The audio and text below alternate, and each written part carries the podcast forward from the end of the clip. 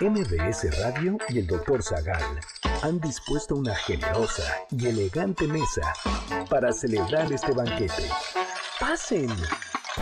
Y sean bienvenidos a degustar los manjares de este menú, especialmente seleccionado para los paladares más exigentes. Esperamos que esta experiencia cultural les deje buen sabor de boca, aquí en MBS 102.5. la mostaza con la Biblia? ¿Quién fue el primer emperador de la dinastía Qin en China? ¿Por qué la capital de Perú se llama Lima? ¿Qué tipo de literatura formó Horacio Quiroga? ¿Cuándo se construyó la muralla china? ¿Cuántos tipos de mostaza hay?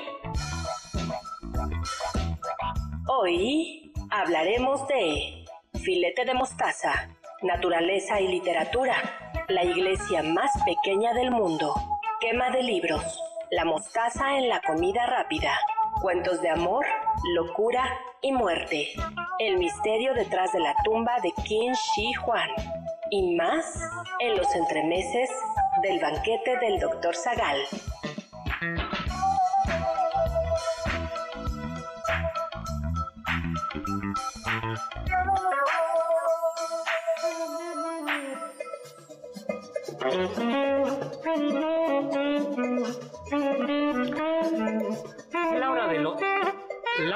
Los entremeses ha llegado, tomen sus asientos porque esta noche sazonaremos los platillos con mostaza. Eso sí, conversaremos con un temible emperador de China y no dará tiempo de hacer una escala en Lima, Perú, mientras leemos a Horacio Quiroga.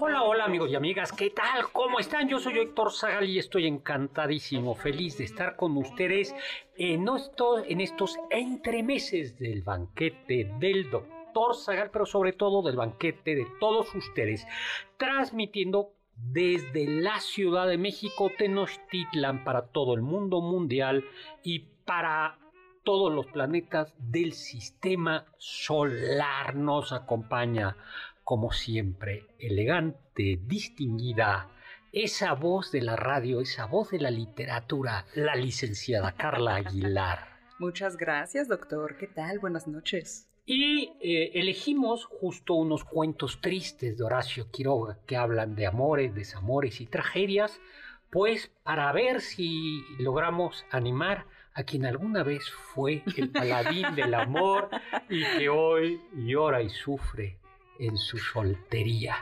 el soldado del amor, Oscar Sakaguchi. Hola, doctor, ¿cómo le va? Pero, a ver, Qué ¿en serio, Oscar. Tengo que estar en papel. Ay, Sí. si no es tu papel. Ya lo aceptó, que fuera de aquí es un galán. No. Eh, bueno, yo No, a ver, el galán es un mito de la radio que nada más se hace en la radio. No, no es cierto. Véanlo, ustedes lo podrán ver en la universidad, siempre rodeado, hablando alegremente así, ¿no? Como- Pero a ver, ya pasó el amor. Ya murió el amor. Entonces solo queda la locura en los cuentos de Quiroga. bueno, pues comenzamos. Estamos en vivo 5166105, mi Twitter arroba con z, mi ex, perdón, eh, 5166105 en MBS y vamos a comen en cabina y vamos a comenzar regalando. Seguimos en temporada de Imperio, este monólogo sobre la vida de Maximiliano de quien seguramente comió mostaza porque era austríaco y por tanto le gustaban las salchichas, creo. Eh, pues vamos, y las salchichas llevan mostaza, y o suelen llevar mostaza, y vamos a regalar un ejemplo, no un ejemplar, vamos a regalar un pase doble para ir a ver Imperio, basado en mi novela Imperio, publicada por Planeta en el Castillo de Chapultepec, este domingo a las 7 de la noche, lleguen por ahí de las 6, 6 y 10 al Castillo de Chapultepec, a quien simplemente nos diga, ¿les gusta la mostaza o no les gusta la mostaza? Doctor, qué fácil. Ay, sí, y vamos a hablar de ese ingrediente. Comencemos, Sí, muy por bien, tanto, haciendo las preguntas. ¿Te gusta la mostaza o no, Carla? Sí, sí me gusta mucho. Las que he probado, que creo que solo ha sido la americana y la Dijon, me gusta mucho. Muy bien, a mí, a, a mí me gusta a ti. A mí no. ¿No? ¿Por? Estoy como en mi proceso de aceptación porque soy de esas personas que al principio no comía nada y poco a poco fueron aprendiendo a comer chile y mayonesa. Y ahora ya comen mostaza.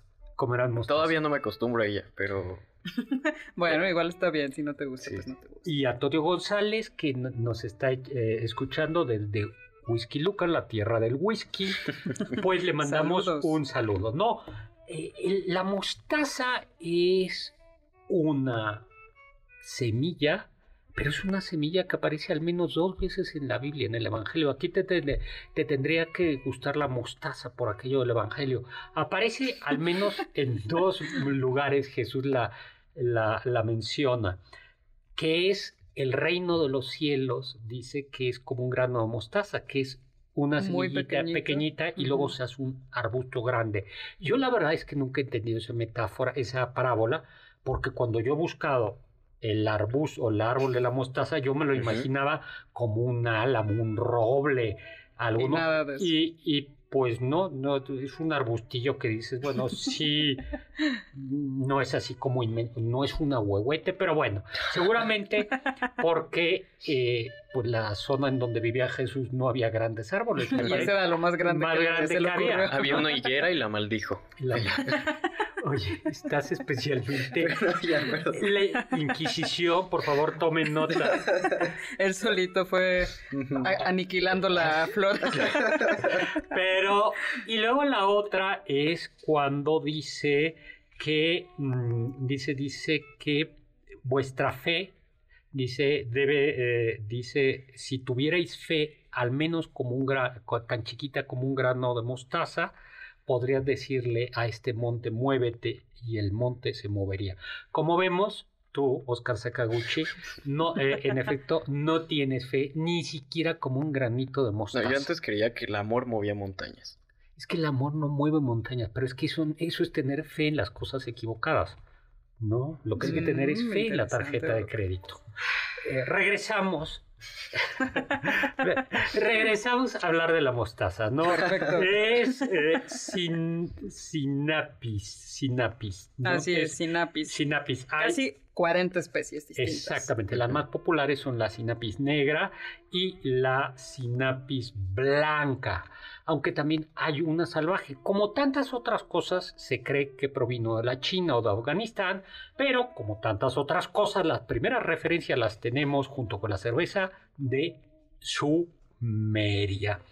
La mostaza ya la utilizaban los romanos, la utilizaban eh, y ya la utilizaban en esta combinación que es bien importante porque el grano mostaza requiere de vinagre, de- de vinagre o alguna otra sustancia para soltar este, este sabor tan, tan peculiar que es, Que es picante, es ¿no? picante, ¿no? Es ácido ligeramente, es picante, Sí.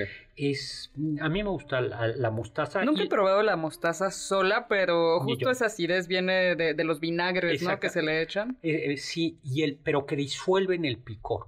Algo, pare- algo yo creo que parecido a lo que sucede con, lo- con algunos de los picantes mexicanos, ¿no?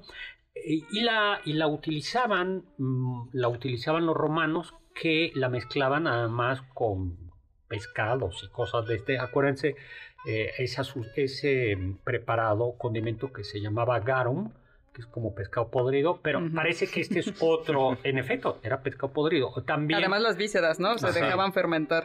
pero también había un preparado de mostaza, eh, pues más o menos así. En la Edad Media la mostaza eh, se utilizaba, se utilizaba mucho, eh, porque la, la comida medieval era una comida, la de los ricos por supuesto, especiosa, ¿no? Y la mostaza es, pues está, eh, yo creo que entra en, en esta calidad de, eh, de, de ¿cómo Sí, se no, no es una comida, ¿no? No es un alimento más Es bien. un es es una un especia. una Un para le da sabor a las cosas. ¿Y de dónde viene la palabra mostaza? Le preguntaremos a alguien que recién haya terminado su curso de etimología greco Ah, ya hace como dos años, ya voy en tercer semestre de la carrera. Bueno. Bueno, ¿De pero de, dónde todas viene? formas es de, No de la importa. mesa. De, el- El más ¿de cercano. dónde viene la palabra mostaza? Y no veas el guion.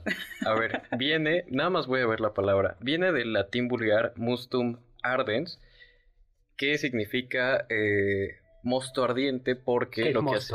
Mosto es como jugo de uva. Sí, como zumo. Zumo de uva. Eh, porque los romanos mezclaban la mostaza con este zumo. Este, y de ahí pues le pusieron este Sí, pues picaba, ¿no? Entonces mosto ardiente, mosto nada más se quedó la parte de mustum y de ahí fue evolucionando hasta que en español quedó como mostaza, este, y en italiano quedó como mostarda.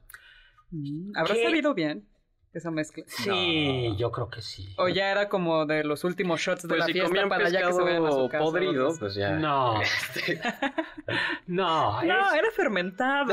es que ese podrido suena muy mal. Bueno, hay tipo, ¿qué tipo de mostaza? Yo creo que la más, co- eh, más común o ma- es la mostaza estilo americano estadounidense Sí. que Sí, es lleva, la más- eh, a mí la que menos me gusta, lleva cúrcuma, que es lo Eso lo hace más picante, ¿no? más amarilla, pero más ¿no? que más picante es como ese peculiar, es un sabor, es que es, es ¿cómo decirlo? Pues mostazoso. En realidad Sí, es como claro. la, la cúrcuma. Compárenlo con otra, con la mostaza de John. A mí me gusta, por ejemplo, me parece que las papas con catsup deben de llevar mostaza. Totalmente de acuerdo. Yo creo que cuando vas a comer papas y pides catsup, tiene que decir, solo le damos la catsup si vemos que le pone mostaza a sus papas. No, papas con catsup son muy buenas. Por supuesto, más catsup, pero, pero sí es un buen sabor. La, la hambur- una hamburguesa, yo creo que Claro, debe llevar mostaza. mostaza y unos hot dogs, sí. Aunque creo que hay otra mostaza que a mí me gusta mucho, que es la mostaza de Dijon, que originariamente era de Dijon, pero no tiene una denominación de origen, sino es más bien una receta y que es una mostaza mucho más picante. Esta le queda más a las salchichas. Bueno, sobre todo a las salchichas alemanas, no a la del hot dog que te toma, que, se- que te Sí, comas que afuera. cualquier cosa. Tú te comes, tú eh, que, te, que te comes afuera del, afuera del antro, ¿no? El típico. Uy, aguas con esos hot dogs, son Eh, peligrosos. Sí, te puedes morir. Sí, ¿verdad? no, mejor no. Sí. Lleguen a casita Sí. y háganse un sándwich. Eh, la mostaza de Dijon es, es, es buena. es- es- a mí sí me, me gusta mucho. La mostaza antigua, ¿no? Que es la que lleva. la- Esa nunca lo he probado, doctor, y es lleva los granos de mostaza Sí. completos. Sí. Y dicen que justo por eso es menos picante, Ajá. porque no está este proceso donde suelta el picor con un vinagre. Y luego ya hay mostazas aromatizadas o con un poco de tomate, eh, eh, con, con diversos eh, sabores, ¿no? Con miel, ¿no? Con miel, Sí. sí, hay. eh, y para los aderezos, mi madre hace un aderezo fabuloso, una vinagreta que lleva mostaza. Uy, qué rico, Mostaza. doctor. Y luego la mostaza se encuentra también en grandes salsas. Un buen filete de la mostaza, ¿ustedes lo han probado? No, creo que no, doctor. Sí. Es, es, este, He hay- probado salmón a la mostaza. Ajá. Y hay queda bastante bien. No, hay un restaurante que me gusta mucho aquí cerca de la ciudad, en la Ciudad de México, por, ¿por dónde es? Bueno, que se llama el Arlequín, que es un bistró francés muy sencillo y que tiene un filete a la mostaza muy bueno. Muy, No muy sé, a bueno. mí me van a cancelar, pero cuando yo estoy viendo TikToks de comida y están preparando y de repente al final lo llenan de mostaza y cambio el video. No, Sí, a ver, es que una cosa son, a ver, yo creo que una cosa, un asunto es la mostaza como ingrediente, Ujú. como condimento final, y otra es en la salsa. De las dos maneras son buenas, y si no te gusta la mostaza, no puedo regresar a este programa. no, un filete, eh, el, el- el filete, hay pollos a la mostaza también. O sea, la mostaza es base de muchas De muchas eh, salsas. De muchas, de muchas salsas. Por ejemplo, mi, híjole, siempre terminamos hablando comida. Mi abuela hacía, para Navidad no, no comíamos pavo, Ujú. sino hacía un pollo al horno, relleno picadillo, y lo untaba con mostaza, mantequilla y brandy. Y lo- Oh. brandy, eh, y- Ujú. pero eh, pero era esencial la, eh, la mostaza, ¿no? Qué rico, doctor. Sí, y el, el filete a la, a la mostaza. Ay, pues ya se nos antojó, ¿no? Sí. Sí. Pues como ven, es un ingrediente bíblico, es también un ingrediente. eh, y además sigue ju- jugando muchos pa- ah, papeles, ¿no? no pero Sí, a ver, el, el aderezo más importante del mundo es mostaza con capsu. Punto. Sí, pero, pero de verdad, si no han probado la mostaza de John o la mostaza antigua, pruébenla, ¿no? Bueno, pues nos vamos a un corte porque tenemos que visitar una ciudad donde también se come muy bien. Del diccionario del doctor Zagal.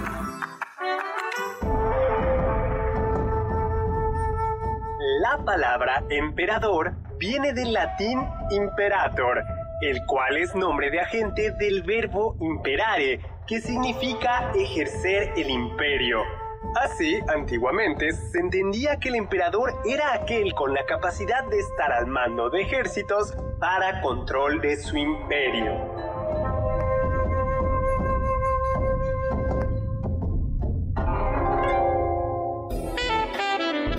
No te pierdas ninguno de nuestros menús y sigue el banquete del Dr. Zagal a través de las redes del 102.5 en Twitter, arroba mbs 102-5.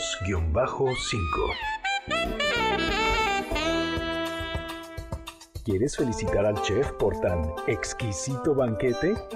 Llámale al 5551 66 1025 en MBS 102.5. Estás escuchando el banquete del Dr. Zagal. ¿Quieres contactar a los ayudantes del chef?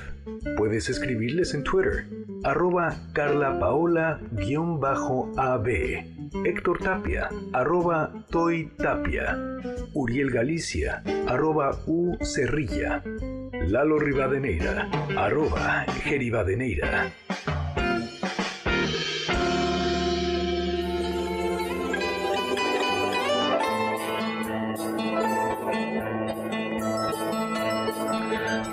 Hola, hola, nuestro avión está aterrizando, mejor dicho, nuestro barco está llegando al puerto del Callao, desde donde tomaremos una diligencia para llegar a la ciudad más importante de la América Española, en el sur, que es Lima.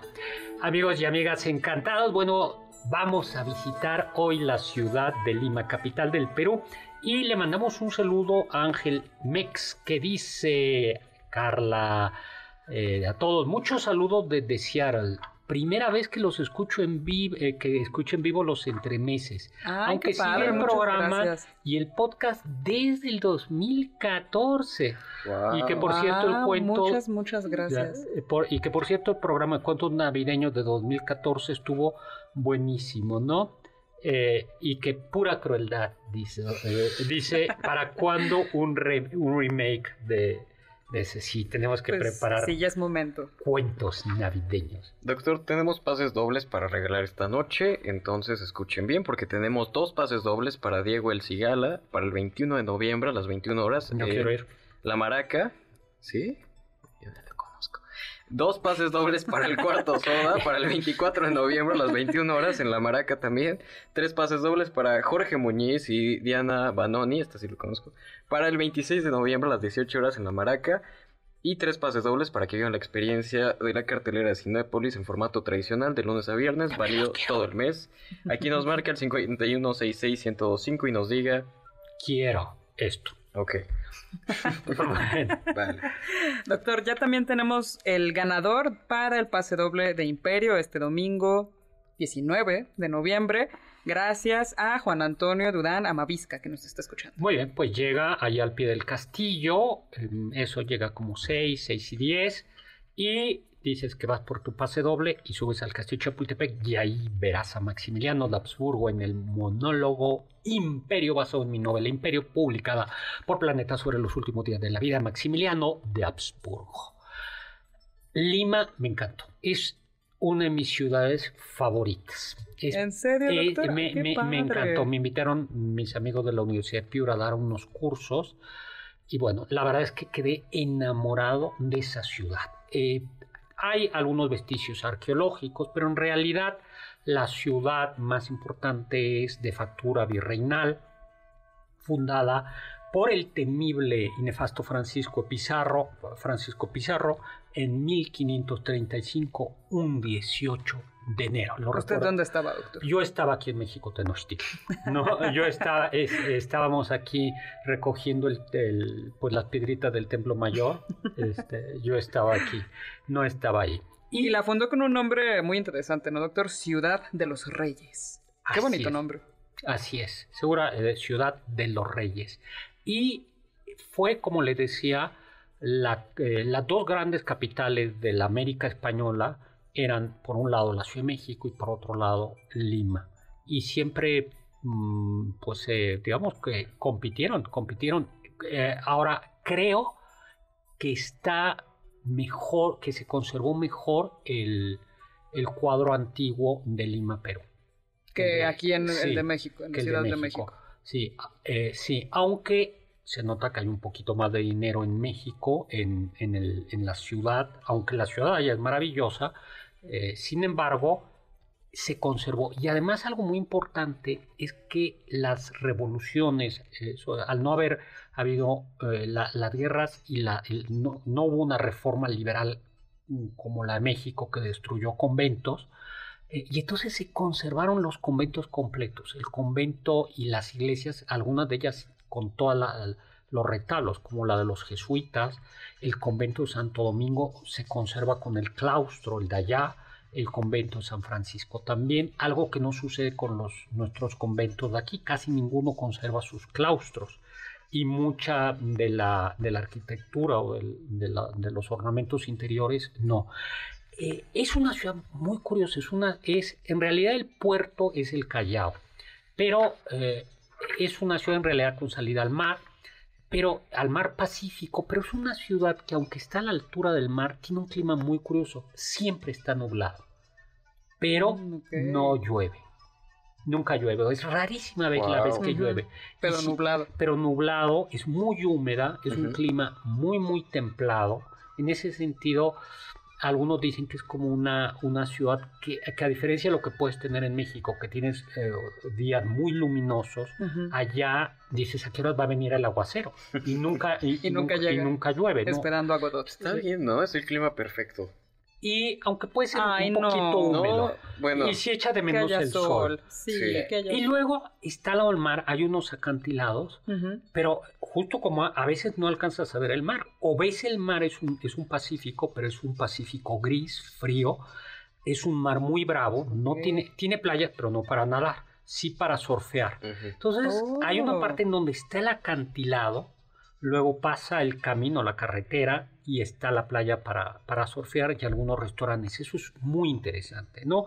Muy, muy interesante. Es una ciudad que ha crecido.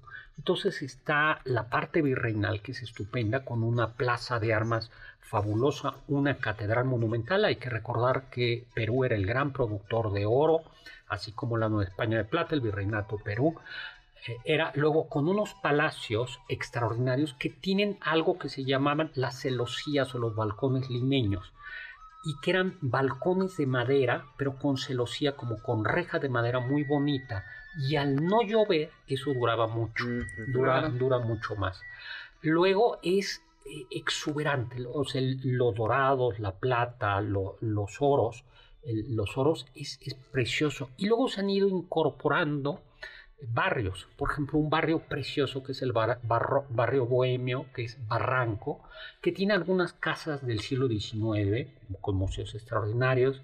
Varecitos tiene también un, un puentecito porque cruza un barranco que se llama el Barranco de los Suspiros, mi querido, Mm. Qué bonito. donde podría ir Oscar Sakaguchi A suspirar a a gusto. suspirar. Doctor, y el nombre es interesante porque no está relacionado con la el, con el fruto, ¿no? Con el Ajá. cítrico que conocemos como lima, sino que al parecer este lugar, ubicado en el valle del río Rímac, recibía el nombre de Rímac, en referencia a una construcción que hoy en día se conoce como Huaca de Santa Ana, pero probablemente fue perdiendo sonoridad de Rímac y se empezó a asimilar más a parte de la geografía ibérica, que es el río Limia, que está entre Portugal y España, y se le quedó como Lima. Lima, yo eso no lo sabía. Eh, me, me acabo de aprender algo, muchísimas gracias. Oh, nada, doctor. Y eh, huacas son eh, zonas arqueológicas, son vestigios, son tipo de pirámides. Y hay algunas huacas dentro de la, de la ciudad de Lima. Otro, ah, pero Oh. le- les platico de este barrio Barranco porque es muy interesante. Porque llegué de repente a un lugar como si fuera la quebrada, Ujú. pero con barecito. O sea, por un lado está fresco, dices, a Ajá. ver, Sí. y hay como bares de la Condesa, para los que conozcan la Ciudad de México. Entonces la mezcla, Ok. yo estaba, decía, a ver, pero estoy, eh, eh, estoy aquí, es, es como ma- maravilloso. Y luego la zona, mm, una las, hay una zona fresa, que es la de Pero también se, Miraflores. se avienta en... No, no, no, no, no, te- no. Eh, a base es como una analogía, pero es justo se llama la barranca, pero la Ajá. barranca llega al mar, ¿no? Sí, Y porque un es- lugar como la quebrada y bares no es como que muy buena combinación. Bueno, a las 2 de la mañana. Oye, sí. Luego, Sí.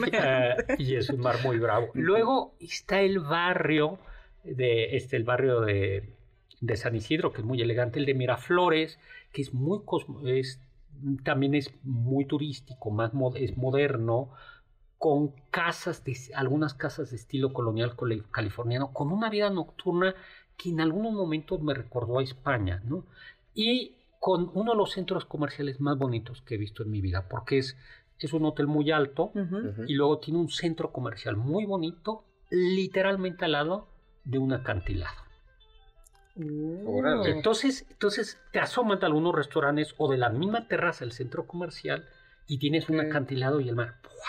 Wow. Sí, suena Claro. hermoso. Doctor. Sí, eso dices es, es maravilloso. ¿Y qué tal la comida? Uy, uy, uy. Bueno, eh, es maravillosa. Eh, como saben ustedes, la, las papas son, son lo de, hay una variedad inmensa de Sí. papas y hay un, un pro- algo que se llama la cau- causa, causita mileña, limeña, que es como un puré de papa, una papa que pueden rellenar de muchas cosas y que, bueno, no tienen idea lo rico que es. Ay. La- las, las papas, pero la causa limeña.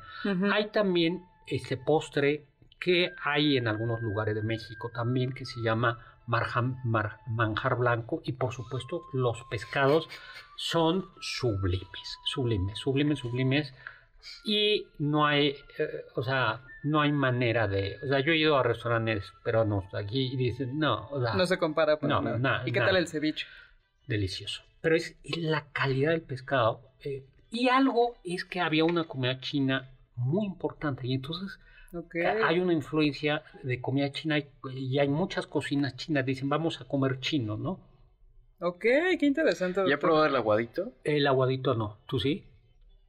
No. No, no, no. Solo quería preguntarle. Yo, ajá. Eh, Sí, ya eh, a ver, agua, ¿qué No, pero es que estoy viendo que, a ver, es una sopa de pollo espesa con arroz y otros vegetales y tiene una coloración verde debido al uso significativo de culantro. Cilantro. Cilantro, es que ¿no? es la Sí. manera, toda es la manera, hay mucho cilantro ahí. Está presente en el, en, es, es un- una hierba que está presente en todo, ¿no? Sí. Y, y es fuerte. Y los frijoles y el arroz. Pero bueno, los frijoles peruanos son deliciosos.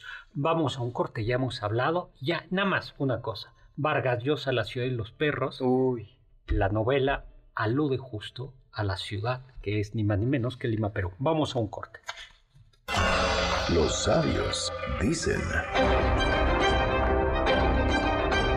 Ten fe ciega no en tu capacidad para el triunfo, sino en el ardor con que lo deseas. Horacio Quiroga.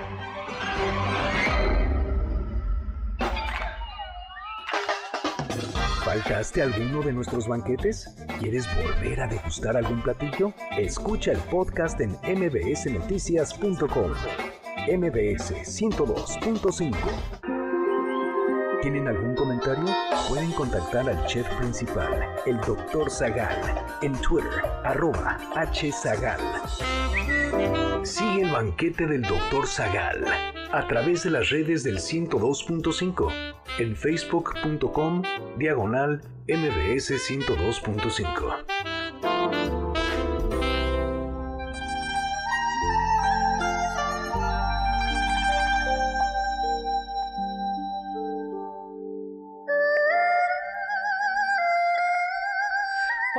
estamos de regreso y estamos llegando al imperio chino en estos entremeses del doctor Zagal aquí en MBC 105, como todos los miércoles a las 10 de la noche y como todos los sábados a las 5 de la tarde y los domingos con En su tinta en el portal de MBS Noticias. Chava Láser, saludos y, y a todos Ay, en muchos, cabina. muchos, muchos Y a él no le gusta la mostaza de lo que te pierdes.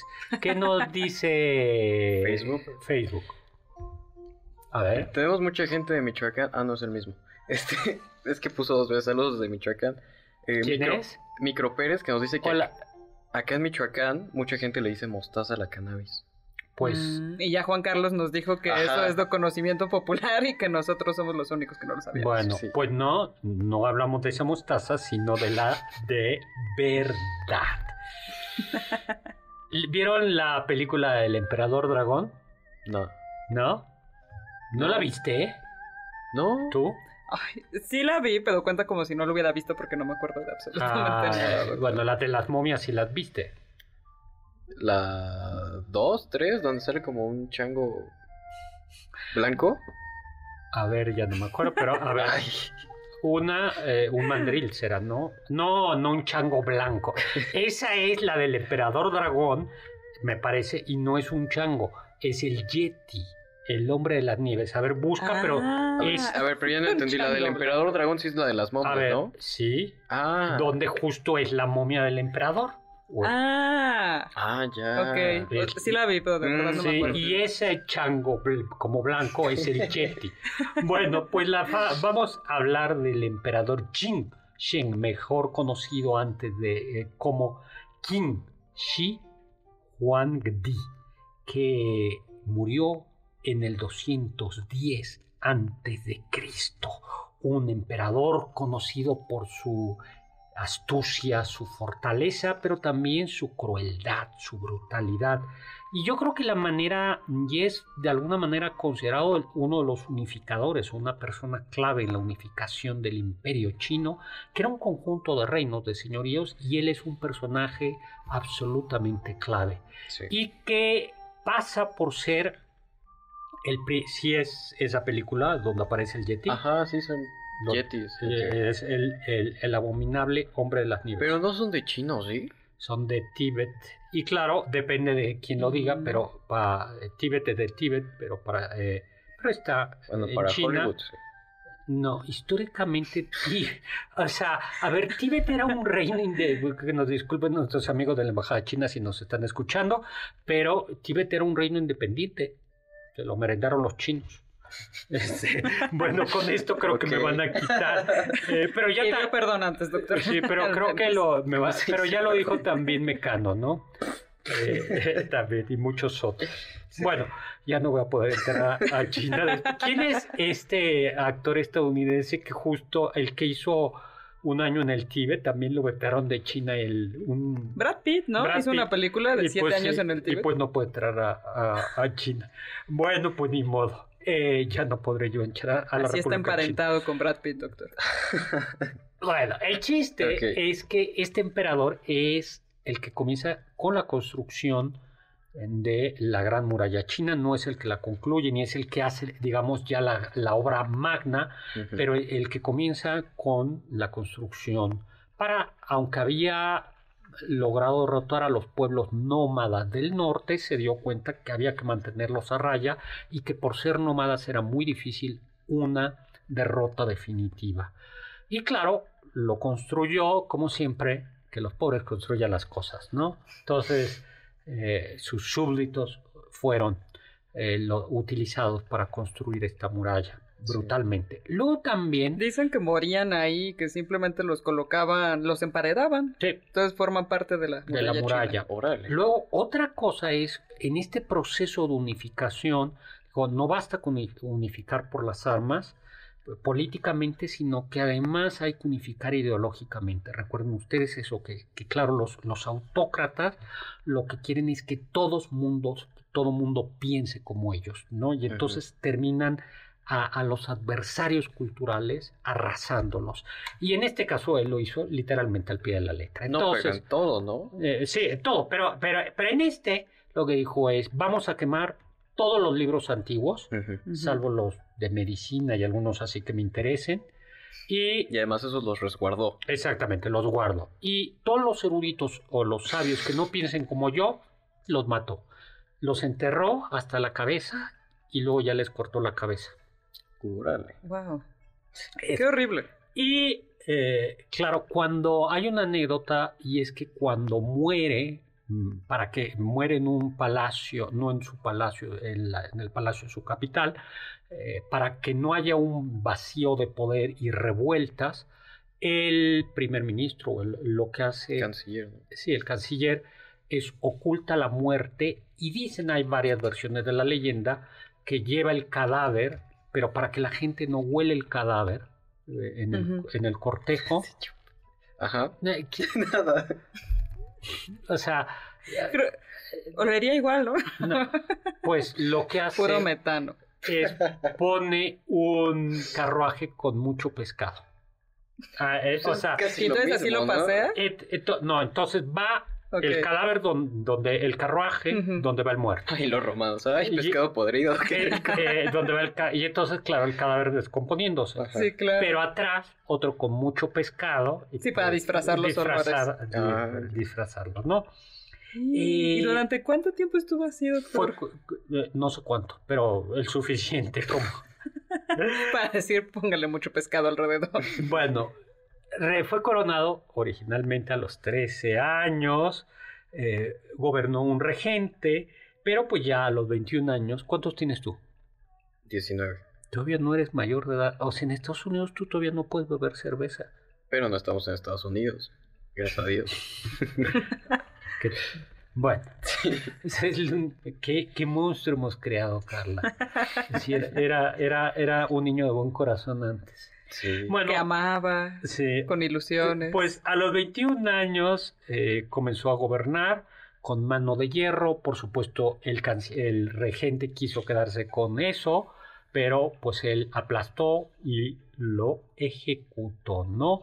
Tuvo dos hijos, no se sabe de quién, o bueno, no se conoce el nombre eh, de, la, de la madre, y eh, lo que tuvo es esta idea de ir conquistando especialmente los terrenos fértiles del sur.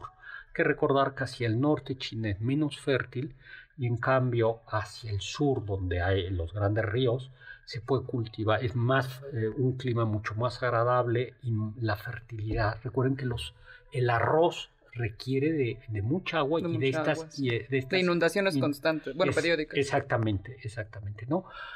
¿Cuáles eran las claves, algunas de las claves de su de su Ejército. ejército? Por un lado tenía una infantería muy bien armada y numerosa, pero además advirtió la importancia eh, con arque infantería, además temibles arqueros y ni más ni menos que una muy buena caballería. Sí.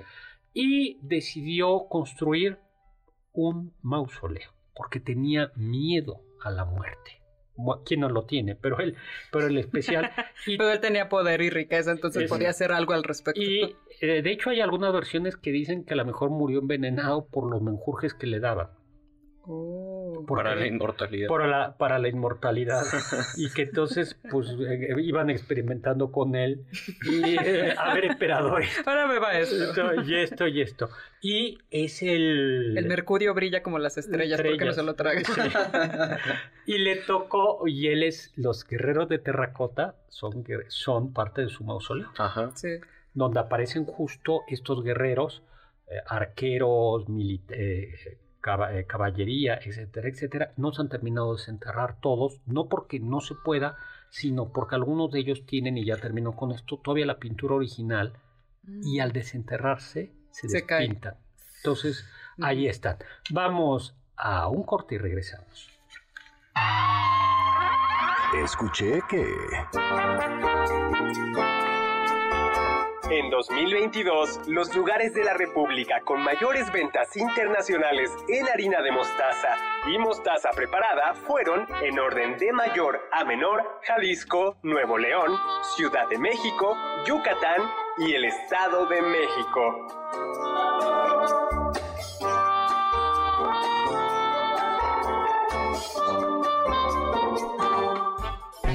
Contacto con nosotros en nuestra página de Facebook, Doctor Zagal. Ya volvemos a este banquete después de un ligero entremés comercial. ¿Listos para el siguiente platillo? Quédate con nosotros. Aún hay mucho por picar y la promesa sabrosa, el postre. Hay quien dice que... En Perú se encuentra una de las iglesias más pequeñas del mundo. Se trata de la iglesia de Nuestra Señora del Rosario, o también conocida como la Capilla del Puente. Su superficie apenas mide 50 metros cuadrados y se ubica en el distrito de Rímac. Sería la más pequeña del mundo si no fuera por la iglesia Santa Isabel de Hungría, en Málaga, la cual tiene una superficie que con suerte llega a los 2 metros cuadrados.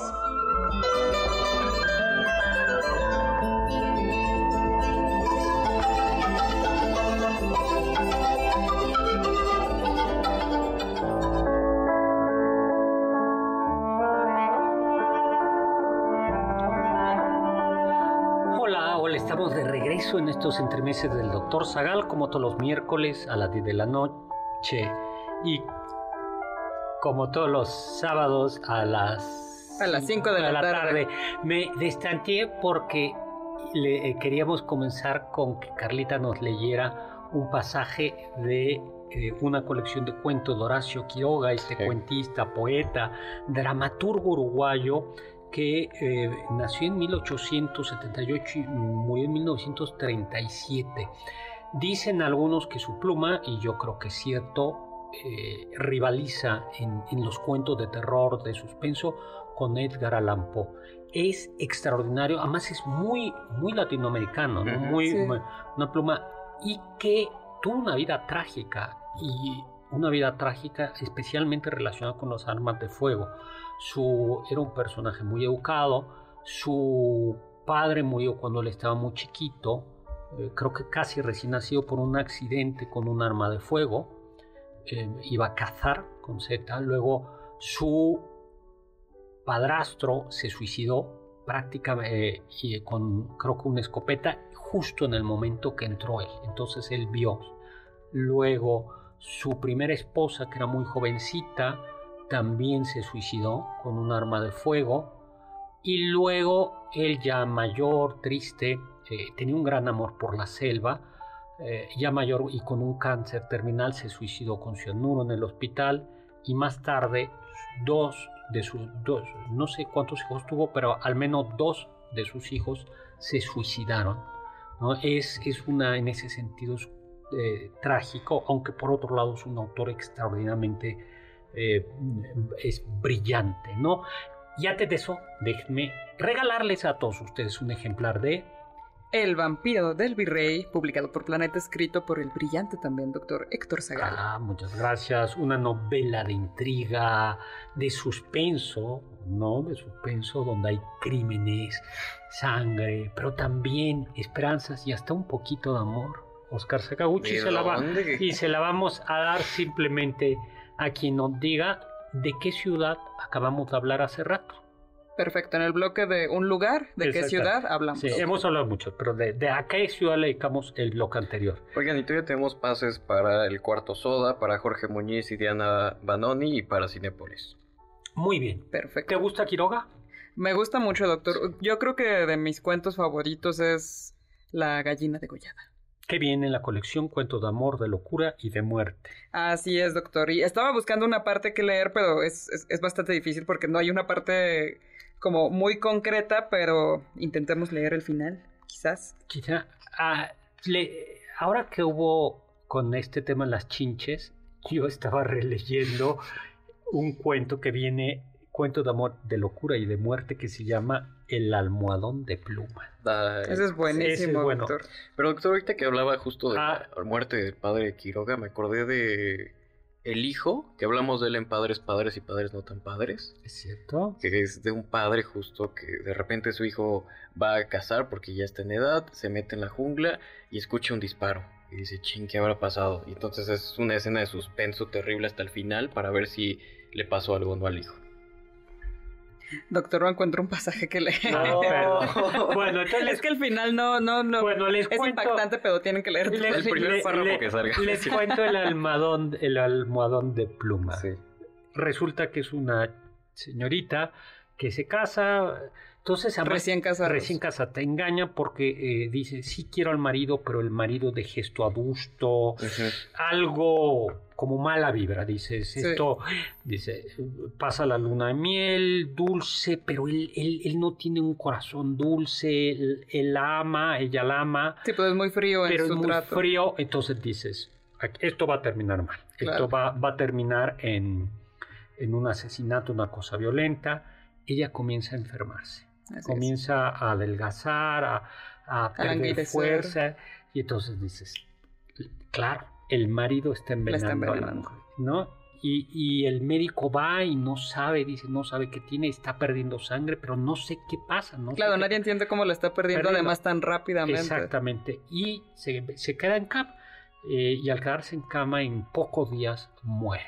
Y pues.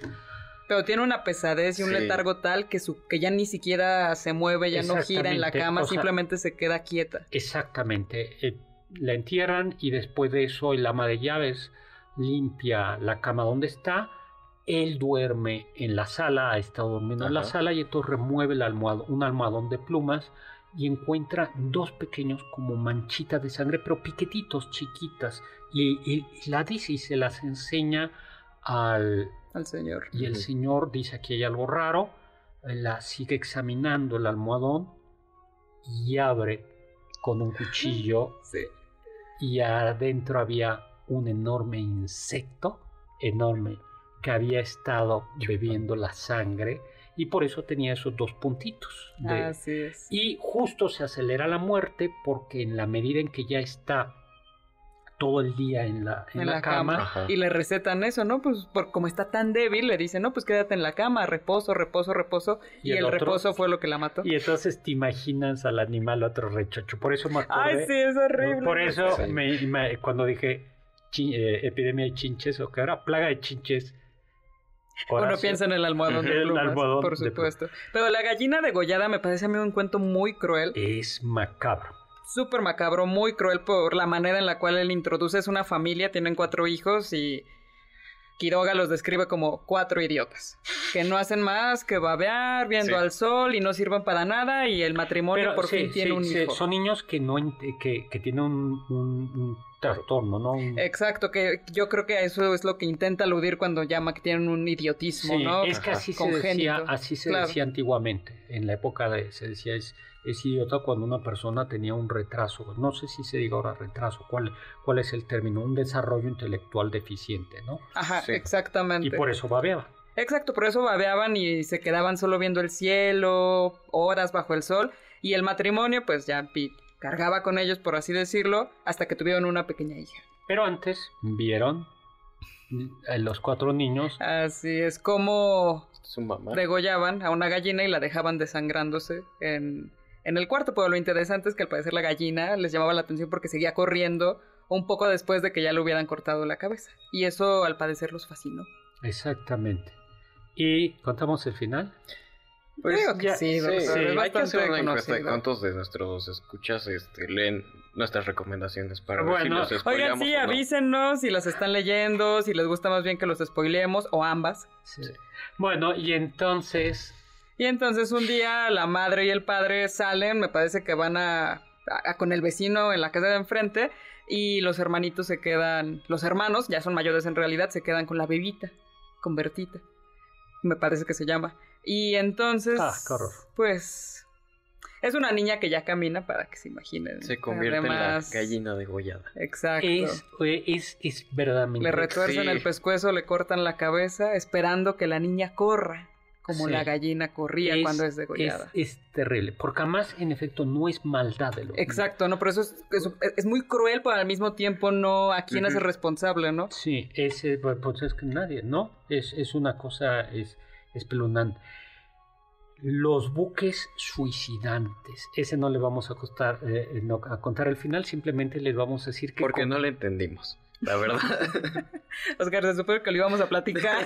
A ver, voy a platicar. Para llegar a ello. Comienza hablando, tú no lo entendiste, no. comienza a- hablando de unos bu de dice en el mar es frecuente o de vez en cuando hay buques que no tienen tripulación y que pues dice a lo mejor pues, murieron por un incendio, por una tormenta y que son un peligro. Es la época de buques todavía hay como se llama de velas y que son un peligro para los mm, vapores porque chocas con él, no lo ves en la noche y te hundes. Y entonces se encuentran, eh, están en un vapor, están en un barco y comienzan a hablar de eso, de esos buques suicidantes y cuentan la historia de un buque, de un barco que está, dice, llegamos, eh, se lo encuentran en alta mar, van a, el otro vapor va a rescatarlo, a ver, y suben seis personas, seis marineros en su lanchita para acercarse al buque y no encuentran a nadie. Dice, estaba todavía las papas al fuego en la cocina, todo se veía normal y eh, ya se nos acabó el tiempo y nos tenemos que ir a un corte o todavía... No, ya, se acabó. Ya, no les se acabó, ya nos vamos, doctor, ya es despedir. Hay que dormir. bueno. Gracias por tan bonita despedida, Oscar Sakaguchi. Muchas gracias en cabina Carla Aguilar, a Oscar Sakaguchi, a Carmen Cruz y Héctor Tapia en cápsulas. Doctor, todavía tenemos unos tres minutos. Ay, sí, ay, yo ya había entendido que 59. Ah, bueno, entonces les cuento. Ah, es que no entendí, hicieron cara de que ya nos teníamos que ir. Bueno, entonces suben los, suben los, los del barco y se comienzan a suicidar. Así es. ¿Por qué? A ver, suben en la, en la lanchita a rescatar, dicen, y entonces... Y se encuentran como... hubo gente viva todavía porque las cosas están calientes, se nota que hubo vida recientemente. Iban seis, y entonces pasa un ratito, el primero se arregla, se avienta al mar, el segundo se arregla, se revisa, se avienta al mar, el tercero así, y el sexto no se avienta al mar. ¿Por qué? Ah, bueno, ese es un, ese es un, ese es un cuento a mí me parece muy, muy bonito.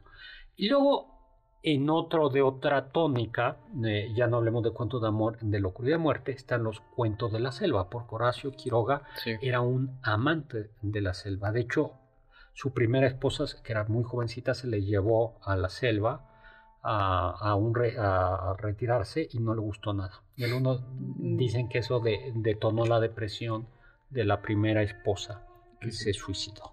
Que ahí está uno de los cuentos, bueno, novela corta que más me gusta de Quiroga, que es Anaconda, donde eh, seguimos la historia de dos tipos de serpientes, las serpientes venenosas y las serpientes eh, que no son venenosas. Este, de repente llega un grupo de hombres para analizar el veneno de las venenosas y crear así un, un antídoto, pero entonces las dos serpientes, los dos tipos de serpientes se tienen que unir para acabar con estos hombres, para que al rato no haya problemas, este, y ves todo un enfoque donde pues, las serpientes parecen más humanas que nosotros porque unas se pelean con otras, porque las venenosas no son tan ágiles, pero las otras sí. Y ahora sí nos tenemos que ir. Carla Aguilar, Oscar Sakaguchi, gracias. Muchas Carmen gracias. Cruz, Lario, Sector Tapia, Cápsulas, gracias. Inge Zavala, en controles, muchas gracias. Gracias a Nelson Albornoz en video. Gracias en producción a Juan Carlos Castillo, Carla Aguilar y Oscar Sakaguchi. Y gracias sobre todo a ustedes y a Immanuel Kant que nos dijo, sapere aude, atrévete a saber. Confiamos que este banquete ha sido un deleite gourmet y cultural. Gracias por escucharnos y los esperamos el próximo sábado con una deliciosa receta que seguro será de su agrado. MBS 52.5